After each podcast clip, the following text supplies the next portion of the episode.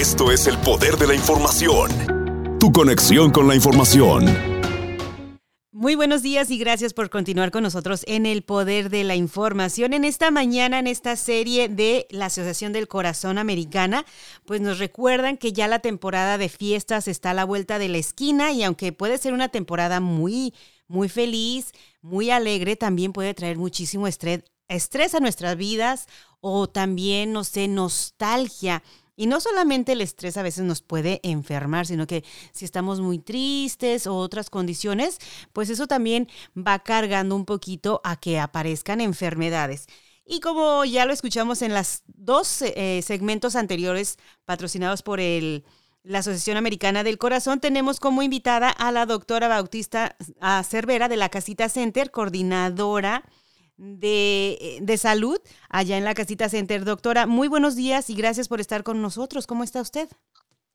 Hola, Catilinda, muy buenos días. Como siempre, un gusto participar con, contigo y, y, y, tener acceso a tu audiencia.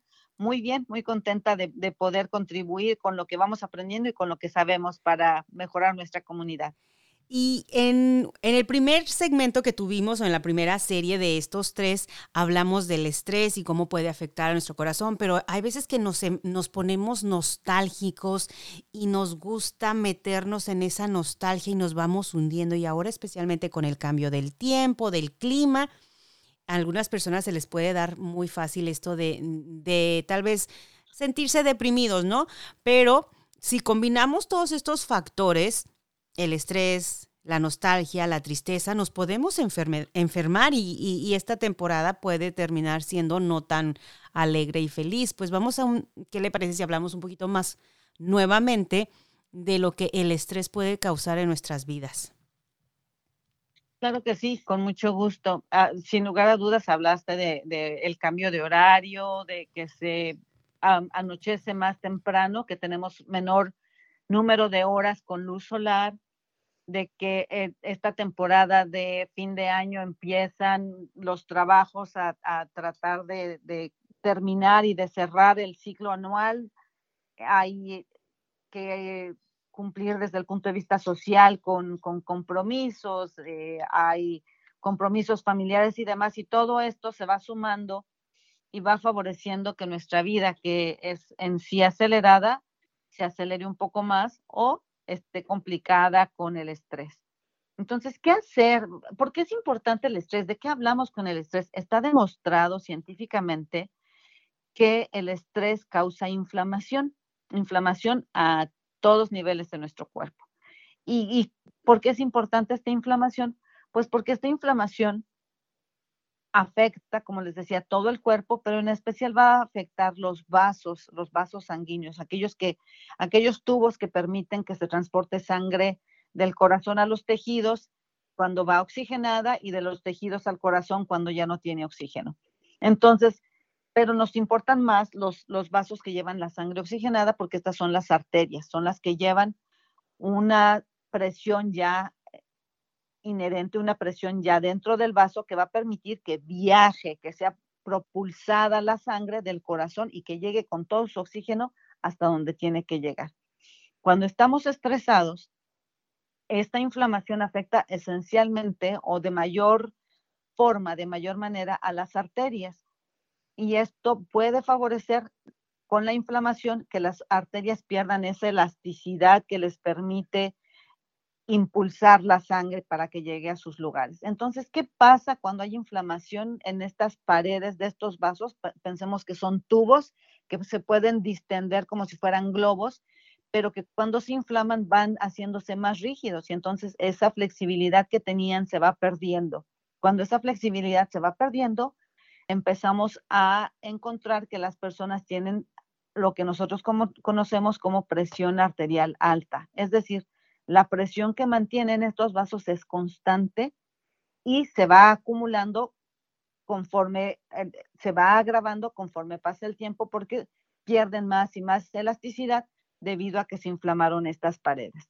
Y les decía, el estrés favorece eso. El estrés más el sobrepeso, más eh, el sedentarismo, más, entonces son un, una serie de factores que, que solos pueden causar problemas, pero que en conjunto causan un problema mucho más severo.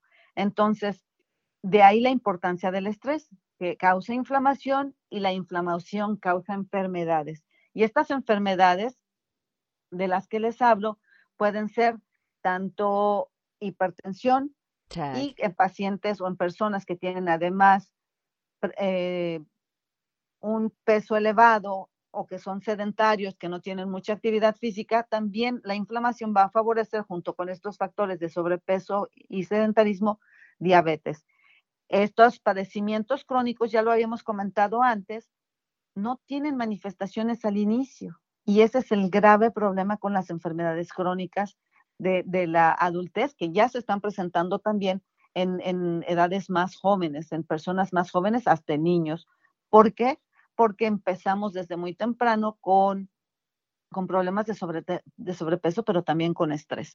Entonces, este es un, este, eh, este es un llamado a que pensemos y que hagamos o, o, busquemos alternativas para disminuir el estrés en nuestras vidas. Y hay muchas alternativas.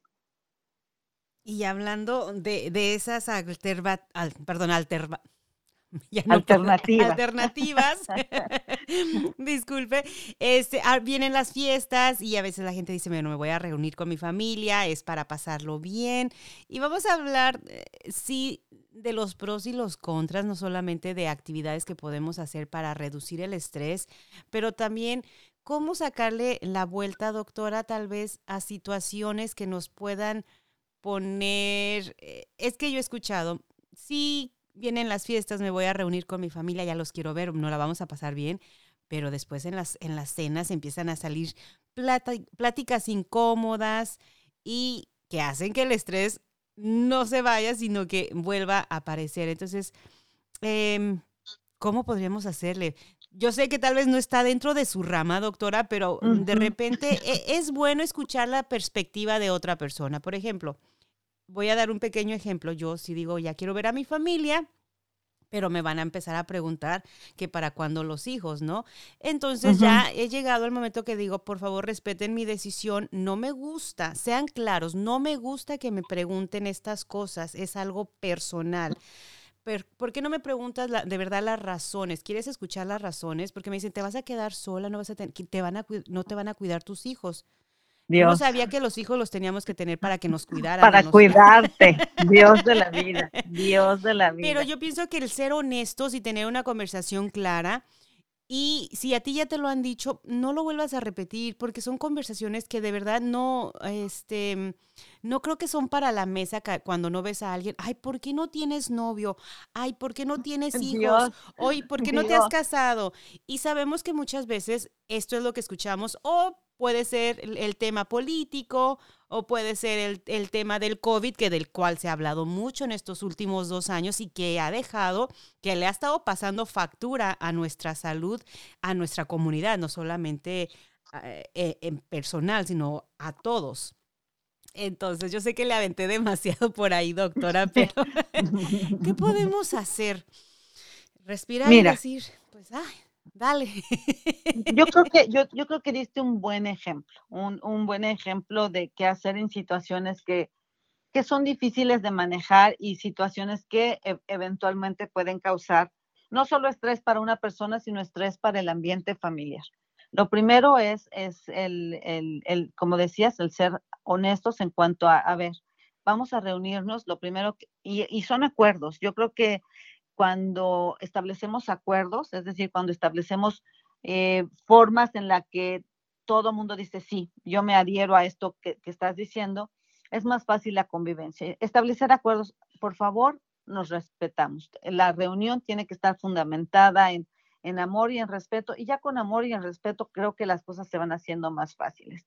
Finalmente, la reunión con nuestras familias tendría uh, o tiene como objetivo el, llevarnos felicidad. Esto se complica si son reuniones que son difíciles, son reuniones que nos causan sentimientos encontrados o sentimientos negativos. Si ese es el caso, al final de cuentas hay que evitarlo. no es obligatorio estar con tu familia si tu familia te causa ansiedad, te causa estrés, te causa sentimientos negativos.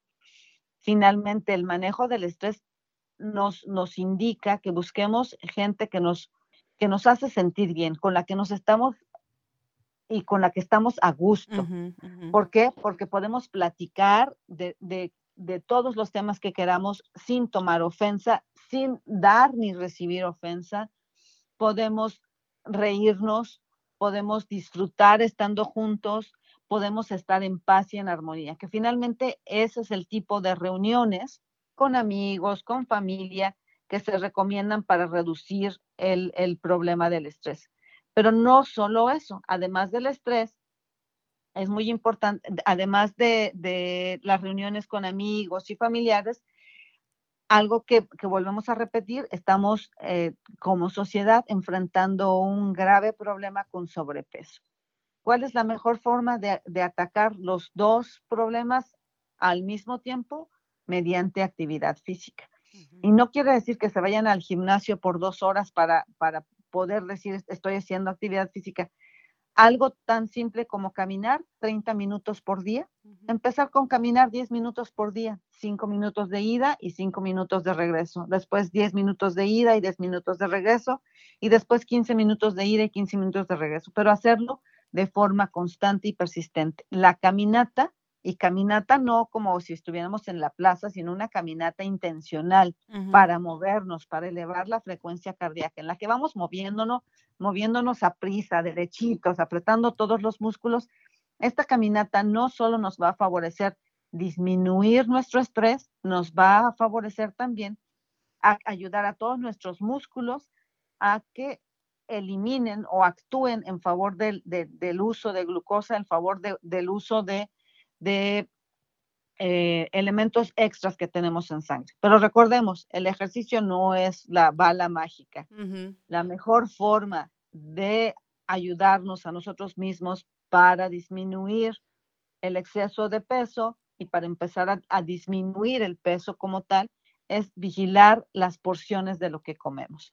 Entonces, si estamos acostumbrados a comer, usar esos platos extendidos grandototes y llenarlos hasta que se caen uh -huh. para comer, tenemos que empezar por disminuir el tamaño del plato y bajar al siguiente plato. En, en México le dicen plato pastelero, uh -huh. que es, está entre, entre el grande, que es el, el, de la cena, y el chiquito que va debajo de la taza. Justo el plato del medio es el que muchos nutriólogos recomiendan como la mejor alternativa. Ahí está tu plato, recuerda seguir proporciones en donde pones mayor, la, la mitad del plato es verduras, después un pedazo del plato es granos y, y, un cuarto del plato es proteína, que puede ser pescado, pollo, frijoles, nueces, pero siempre tratando de mantener, y si tenemos dudas podemos buscarlo o pueden llamarnos a la, a, a la casita center y con gusto les compartimos el plato uh -huh. ideal para, para nuestra comunidad. Entonces, no solo el, el reunirnos con gente que nos, con la que estamos a gusto, el hacer ejercicio, el vigilar, el disminuir el consumo de comidas procesadas y de azúcar también disminuye el estrés al que sometemos nuestras células. Entonces, eliminar todas esas bebidas azucaradas también nos va a sentir, hacer sentir a la larga en mejores condiciones, con tomar mucho más agua, pero además hay actividades que son específicas para reducir el estrés, como la yoga, como la meditación, y, y muchos dirán, ay, la meditación, ¿qué es eso? Sentarse a respirar. el sentarse a respirar, el sentarse un momentito, uh -huh. y, y, si tiene que ser un momentito encerrado en el baño, un momentito encerrado en el baño, uh -huh. en el que uno de forma intencional inhala, mantiene el aire adentro y exhala, sintiendo y pensando cómo el, el aire entra y, y viéndolo uh -huh. con nuestros ojos, con nuestros ojos mentales, viéndolo cómo entra por la nariz cómo se distribuye en nuestro cuerpo y cómo lo sacamos por la nariz. Hacerlo cinco o diez veces sentados un momento en silencio nos va a dar tranquilidad. Después, si queremos continuar con meditación, en YouTube hay muchos, muchos. videos de meditación, meditación para principiantes, uh -huh. en donde además nos van guiando de cuál es la mejor forma y hay mil formas. Hay que buscar la forma que se adecue a nuestro estilo, a nuestra forma de ver la vida, a nuestra forma de proceder. Pero además está la yoga. La yoga que fue eh, prohibida en algunos lugares por mucho tiempo porque estaba asociada a prácticas que no eran cristianas, es un ejercicio fundamental para nuestras vidas, porque no solo nos permite estirar nuestros músculos con movimiento, en coordinación con respiración intencional, nos permite hacer nuestros músculos más fuertes. Y hay yoga también para todas las, las edades, incluso para las personas mayores. Hay una yoga específica para ellos que se hace con silla. No tienen que irse al piso, pueden hacerlo sentados, pueden apoyarse con una silla. Incluso hay, hay un tipo de yoga que es específica para el estrés, que se llama restaurativa o restaurativa, que te restaura, te ayuda a respirar, te ayuda a hacer movimientos en forma más lenta, pero además te van guiando. Y lo pueden buscar así, yoga restaurativa, pueden buscarlo así como yoga para, para personas ah, de, de, la tercera edad o para adultos mayores. Y, y todo esto está disponible en YouTube. Entonces es maravilloso porque con, con, unos poquitos cambios que hagamos en nuestra vida, vamos a ir favoreciendo que el impacto del estrés cada, cada vez sea menor. Y queremos que sea menor para no tener problemas y consecuencias en nuestra salud. Eh, doctora, no estoy más de acuerdo con usted porque no podría. no se puede. Eh, empezando con lo de la respiración, es algo que he venido eh, haciendo, especialmente en la noche cuando me despierto y quiero resolver el mundo y terminar el trabajo que no terminé del día y el cerebro empieza ta ta ta ta ta ta ta ta, y que no se puede parar, entonces el respirar nos ayuda porque de nada sirve estar despiertos, mal dormir, porque al día siguiente te vas a despertar más cansado y tampoco vas a resolver el mundo y no vas a terminar el trabajo y vas a estar cansado, estresado, mal, malhumorado también. Entonces, lo de la respiración, doctora, a todo mundo, todo mundo lo podemos hacer, como le dijo, te vas al baño, si es en el día, si en la noche te despiertas y tu cerebro está a mil por hora, eso lo puedes hacer, te va a calmar. La yoga, yo se le recomiendo que lo hagan los papás, especialmente que también lo hagan con los niños. Dices, es que no, mi niño no para y quisiera. Hay para en principiantes, los niños lo van a hacer, se van a entretener. Entonces, son las maneras muy buenas, muy efectivas, donde también se puede involucrar desde el más chiquito hasta el más adulto.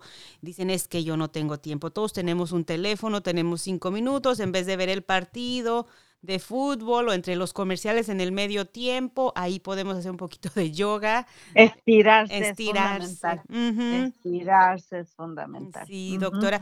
Especialmente eh, también hablando de esto, doctora, cosas que son tan fáciles que las podemos hacer en casa sin tener que pagar por ello. Eh, no se necesita equipo grande. Y otra cosa, mucha de nuestra gente de repente tal vez no tienen seguro médico, no van al doctor cada año como es requerido. Entonces, ¿por qué no hacer estos cambios que nos pueden beneficiar a largo plazo? Para, este, dices, bueno, voy a complementar, tal vez no tengo un seguro médico, pero voy a tratar de manejar de una mejor manera mi estrés para evitar o estar, que mis músculos estén mejor, eh, sean más flexibles, eh, mi cuerpo. Y porque lo hemos visto, ¿no? Desgraciadamente, mucha de nuestra gente no tiene seguro médico, no pueden ir al doctor cada año y la gente que lo tiene de repente no va, que también es algo, una contradicción muy, muy triste de que dices, ya tienes seguro médico, pero dicen, es que no puedo ir al doctor porque estoy muy ocupado, trabajo 12 horas al día, ¿qué día voy? ¿Cómo le hago? y ahí cómo, o sea, y hasta se enojan, ¿no? Y lo digo por alguna experiencia personal de alguien que me dice, mira, me das un masaje en la espalda porque tengo una bola entre la paleta de, en la espalda. Le empiezo a, dice, es que me arde, dice, pero me ayudó un poquito el masaje que me dice. Y yo, ve al doctor, es que no tengo tiempo, entro a esta hora, salgo hasta las nueve de la noche, ¿a qué hora? Le digo, y el día que ya no puedas trabajar, ¿qué va a pasar? Y el seguro médico ahí se quedó bonito. ¿Cuál es la recomendación? ¿Cómo le hacemos? si tenemos seguro médico, ya es un privilegio. Entonces, si su trabajo le ofrece seguro médico, acéptelo, pague lo que, lo que se requiera para que usted obtenga seguro médico. Es muy importante Y también en, nuestra comunidad hay algunas familias que son elegibles para seguro médico aún sin trabajar. Eh, estén pendientes porque es precisamente en el otoño en, la, en cuanto pueden hacer el registro para tener esta cobertura de seguro médico. Es muy importante que lo tengan. Ya una vez que lo tienen o aún sin tenerlo, dijiste algo que es esencial y es algo que no hacemos. En nuestros países no es costumbre nuestra eh, el tener, el, ir al médico una vez al año. Mientras eres joven, no vas al médico una vez al año. ¿Por qué? Pues porque no lo necesitas. Dicen, pero ¿para qué si no estoy enfermo? Van los niños mientras están pequeñitos y van porque si van a recibir vacunas o si hay y si tuvieron la buena fortuna de encontrarse a un médico que les pida, y necesitas venir para que te revise. Pero si no, únicamente los llevan a recibir vacunas o los llevan a las campañas de vacunación y se acabó. No es como en, la cultura americana en la que los niños tienen cita con una periodicidad específica cada dos meses antes de los seis meses, después seis meses después, después otros seis meses después y así. Y esto es para aplicarles vacuna, pero también para ver cómo, cómo va su desarrollo, cómo va su crecimiento, están adquiriendo las habilidades que, que necesitan tener para la edad que les corresponde. Eso es algo que no hacemos en nuestros países de forma habitual y que aquí es una buena cosa. Entonces, es algo que podemos hacer. Si usted tiene hijitos, llévelos al pediatra con la regularidad que el pediatra le da en las citas. Y si usted es adulto y no tiene seguro médico, no se preocupe. Tenemos en el condado clínicas que aceptan personas sin seguro médico, son, son específicamente para este grupo de, población que no tiene seguro médico y que le ofrecen hacerle también su revisión anual. Lo único que tiene que hacer es llamar y hacer su cita con tiempo de antelación, para que usted se programe, para que diga en el trabajo, este día no vengo porque tengo cita con el médico y no necesita estar enfermo para ir con el médico si está sano es mucho mejor porque entonces ven cómo está usted cuando está sano. Lo miden, lo pesan, le pueden ordenar eh, exámenes de laboratorio, hable para preguntar si, cuándo pueden hacerle los exámenes de laboratorio, porque generalmente son una semana antes, y entonces pide tiempo para llegar tarde, porque los exámenes de laboratorio generalmente son temprano, hace sus o los puede hacer en fin de semana, hace sus exámenes de laboratorio, y entonces ya le hacen una revisión completa, una visita de persona sana. Y eso es fundamental. Y a partir de ahí, una vez al año, entonces pueden darse cuenta si usted tiene algún problema, detectarlo a tiempo y darle tratamiento temprano. Eso es lo que va a favorecer que tengamos menos problemas cuando nos hacemos viejos. En nuestros países vemos que los son los viejos y los que tienen problemas crónicos los que van una vez al año o una vez al mes a que, a que les den su medicamento o a que los revisen. Y los que no tienen seguro, entonces pues van cada que pueden o cada que están enfermos. No queremos que esa sea la situación. Si usted ha trabajado durísimo y está trabajando durísimo, haga su cita anual para que lo revisen. Si tiene seguro médico, de igual manera, haga su cita anual para que lo revisen. Y recuerde, si, si es candidato a recibir Medicaid, es en este otoño en el que se hacen los registros y que uno revisa, ya va a llamar a los Kinets o los Kentucky Connect para que vean que usted sigue elegible y nada más asegurarse de que todo esté en orden, sobre todo para sus niños que no pueden hacerlo por ellos mismos, pero para usted también si usted lo tuviera. Y recuerde, aún sin seguro médico, es muy recomendable que hable, que se registre con Family Health Center y que haga su cita para que lo revisen y se aseguren de que está en, buena condición de salud y si no lo está, para que empiecen tratamiento a tiempo o le hagan recomendaciones a tiempo antes de que tenga algún, algún tipo de enfermedad. Algo, una analogía que se me vino a la mente, estaba pensando, doctora, ahora que estaba hablando que ir al doctor una vez al año y que aunque estés bueno y buen, sano, no, no, no estés enfermo, pensamos en los carros, ¿no? Que cada tres meses o tres mil millas vamos, le cambiamos el aceite, aunque no esté haciendo ruidos. Porque no queremos que se descomponga el carro porque es el que nos va a llevar al trabajo. Pero al carro sí estamos ahí porque no quiero que se me descomponga, porque después me va a salir más caro. Y tu cuerpo y tu salud, sin tu cuerpo no vas a poder trabajar. Sin trabajo no, no vas a tener dinero y no vas a, y va a ser muy caro. Si se te descompone el cuerpo, Si se te descompone el cuerpo, te va a salir mucho más caro. Entonces, por eso es esto que estamos recomendando son recomendaciones de medicina preventiva. Queremos prevenir, queremos prevenir y queremos promover salud. Y entonces, para promover salud, mm, este, técnicas de relajación, comer saludable, tomar mucha agua. Recuerde, si a usted le gusta tomar juguitos y le, le gusta tomar refresco, no, mm. no es buena idea. Elimínelos. Y aún los refrescos de dieta, que son una alternativa, uno de vez en cuando está bien, no todos los días, ni, ni todos los días muchos de ellos. La mejor alternativa, sobre todo para los adultos, es agua. Para los niños también, a menos que sean menores de un año. Entonces, sí, su fórmula y su lechita. Para más tarde, ya nada más para el desayuno y la cena. Y la bebida de recomendación es agua. Agua, frutas, vegetales, frijoles que son de nuestra dieta, que son deliciosos, tienen proteínas y tienen tanta y tienen fibra. Entonces, siempre verificar, tratar de eliminar lo más que podamos alimentos procesados. Y recuerde, procesado es aquel que viene en bolsita o en cajita del súper. Si tiene, si viene así, ya está procesado, consumamos frutas y vegetales, lo más que podamos. Ya sé que es muy caro. Si tiene oportunidad, hágalo. Es un privilegio. Exactamente. Doctora, yo podría estar aquí con usted platicando toda, toda la mañana, este, pero sería un abuso también. Me encanta la, manera en que nos explica todo. De hecho, cuando empezó a explicar eh, cómo entra el oxígeno, el aire a nuestro cuerpo, yo me estaba imaginando y espero que toda la gente se imagine cómo va entrando el aire, cómo el corazón está oxigenando este, eh, la sangre y todo esto.